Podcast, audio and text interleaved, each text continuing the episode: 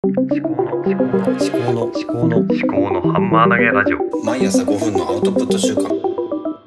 考のハンマー投げラジオ。うん。令和4年3月2日水曜日、えーです。と昨日 Voicy で、えーポッドキャスト総研、えっと、クロニクルの野村高文さんと幻冬舎のしだらゆうすけさんの放送を聞いて、えー思ったことを話してます。と、えーポッドキャストアワードみたいなのがなんかあってでまあそのじゃ人気のポッドキャストって何なのかっていうこととあとはまあポッドキャストを長く続けるには、まあ、どういうことが必要かっていうことを話されていました。とよく長く続けるにはやっぱり話している本人が楽しんでいるっていうことがあの共通してるんだなっていうお話でした。であの志田さんがその偏愛があるということでその偏愛があるある種偏愛がある人がその人の役に、まあ、立つか立たないかとか、まあ、聞聞かれるかどうかリスナーが100人だろうが1万人だろうが、まあ、そのそのやってる人は楽しんでその話してる内容が好きであれば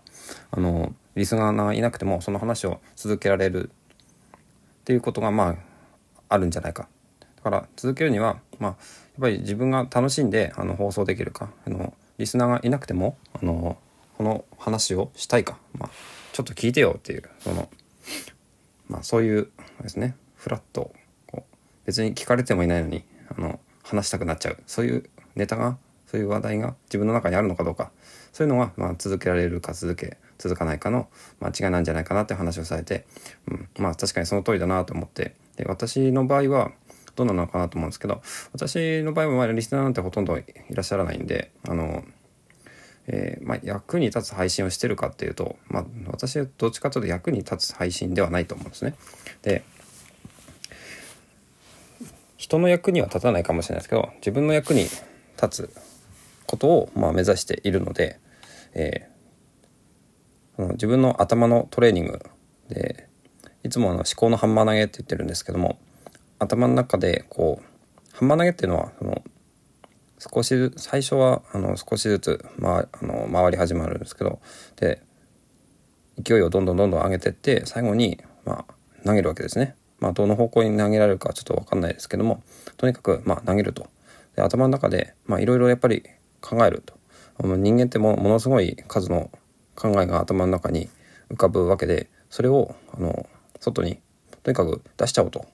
そういうふうに思ったわけですね。とまあ、記憶喪失保険というハッシュタグをつけていつもあのアップしてるんですけどもツイッターに。と自分があの、まあ、毎日毎日いろいろ新しいものに触れて新しい出来事があってで毎日毎日あの自分の脳みその中に新しいものが入ってくるんですけどもあの何を考えていたかっていうのがどんどんどんどんあの変化していくわけですね。だから、うんまあ、変化してなくなる考えっていうのはそんなに重要じゃないかもしれないんですけどももしかするとねあのいい種が、うん、あるかもしれないんで、まあ、この辺をねうやって思った時に思ったことを喋っておくっていうことが、まあ、私の記憶が、まあ、失われる、まあ、記憶が失われるっていうのはあの別に事故とかあの認知症とか病気とかそういうものに限らず毎日毎日私たちは記憶を、まあ、失っているはずなんですよ。あの新しいことを手に入れてで古いものを忘れてっていうことで、まあ、昨日の朝ごはん何食べたかとかねそういうのってまあ記憶を失っているわけですね。すぐ出てこない方が多いと思うんですけども。で私も出てこないですね。昨日の朝ごはん何食べたとかね、うん。えーいつ何をしたかとかね。意外とね覚えてないものなんですよ。だからそういうものをあのこの瞬間この瞬間をね保存するってことであのバックアップみたいなもんですよね。でままあそのバックアップが、うん、ひいては私の家族が私があの死んだ後とかに聞くことができれば、まあ、なおいいんじゃないのかなっていうことで。だからまあ短期的に役に立つことは全く何も言ってないんですけども長期的にあの自分および家族の役に立つことを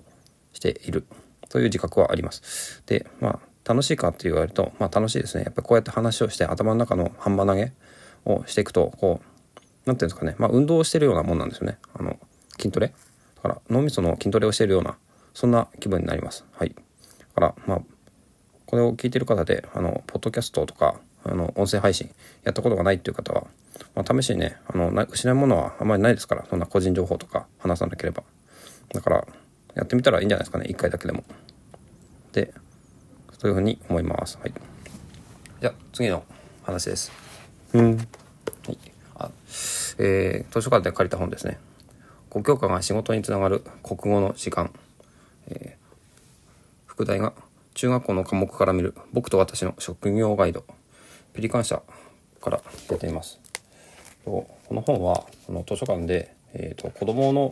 職業の、うん、何々になるにはっていうシリーズがあるんですけどもその辺りにありまして、まあ、それと同じ出版社のようなんですね。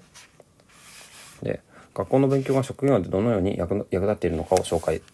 憧れの職業から学校への学習へのモチベーションを高めます、えー、調べ学習キャリア教育などの教材に最適です。だから、えっと、中学校の教科からあの職業を関連中学校の教科から見た職業と逆に職業からじゃあどの教科が関係してるのかっていうのの、まあ、両面で使えるってことですね。で作品があってと、まあ、仕事の職種ベースにどの教科のどのページに書いてあるかっていうのが書いてあるんですね。で8冊あってと国数 AD 社となんだ、えー、保健体育美術技術家庭音楽ですね。8, 8教科じゃん？8個じゃないのか？12123456789か9冊あるんですね。うん、でまあ、今回はねまず手始めに国語を借りてきたんですけども、まあ、そもそも何でこの本を借りたかっていう、えー、話からします。と今お猿の常時研究室っていうものをあのハテナブログで、えー、勝手にやってるんですけども公式でも何でもないんですがとその中であのカテゴリー分けをしていきたいなっていうふうにずっと思ってるんですね。であの中学校の科目とかであのお猿の常時の話を、まあ、結びつけるとあのちょうどいいのかなっていうふうにあの思っていてちょちょうどその、えー、私のニーズに合った本が出てきたので、えー、こうやってあの仕事と教科を結びつけるのであのすごい参考になるのかなと思って。1冊2800円プラス税なんで。うんまあこれ買ってもいいかなと思うんですね。子供のためにもなんかなりそうだし。でちょっとまあパラパラパラパラめくっていきたいと思います。で、まあ、ちょっとねこれからはあのこの後の時間ちょっと読みながら話をするのでちょっと沈黙が入るかと思うんですけども、えー、まあ、ちょっとああ読んでんだなと思って聞いてください。はい。えー、この本で皆さんに伝えたいことは3つあります。勉強の可能性、勉強の魅力、そして勉強の限界です。限界って何でしょう？うん。勉強しただけで活躍できるわけじゃなくて、まあ、諦めない姿勢チャレンジする勇気人を思いやる心、まあ、勉強っていうのは、まあ、よく言われるとまあ非非認知力と認知能力と認知能力かっていうとその認知能力その数値化できる能力なのかなと。で勉強じゃない能力非認知能力そのさっき言った勇気とか心とか姿勢とかそういったものがあの合わさって初めてあの成功できる活躍できるっていうそういう話なのかなと思います。でまあ目次だけちょっとさらっと見たいと思います。えっ、ー、と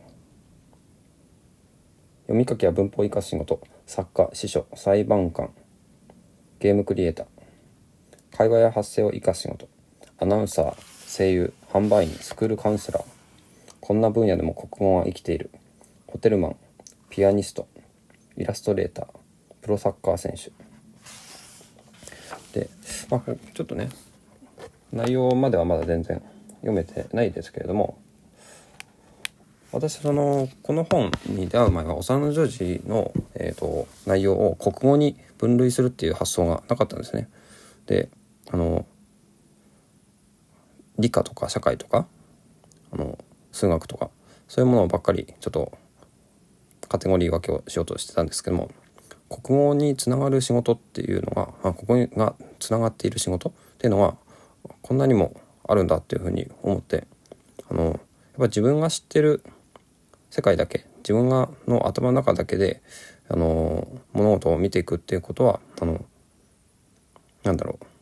まあどこまで行っても、うん、完全ではないし、まあ、本を読んだって完全にはならないんですけどもこうやってあの本を読むこと、まあ、図書館に行くこと本屋に行くことであの知らないことがあるとかね、うん、知らないこと本当に知らないことではないけど、まあ、知ってるはずなんだけど気づ気づいてないこともあるんだなっていうふうに、えー、感じました。ですね。今日はこんなところです。えっ、ー、と、今日は2つの話。えっ、ー、と、ポッドキャストを長く続けるには、あ話している自分が楽しいこと、あの偏愛していることを話す、うん。リスナーがいなくてもその話話を続けられるかどうか。まあ、そこが、まあ、分かれ道なのかなっていう話ですね。あのあとは、うん、公共科が仕事につながる国語の時間という本を借りてきて、あのあ国語からつながっていく職業ってこんなに多いんだなというふうに感じました。そういうことを話しました。以上です。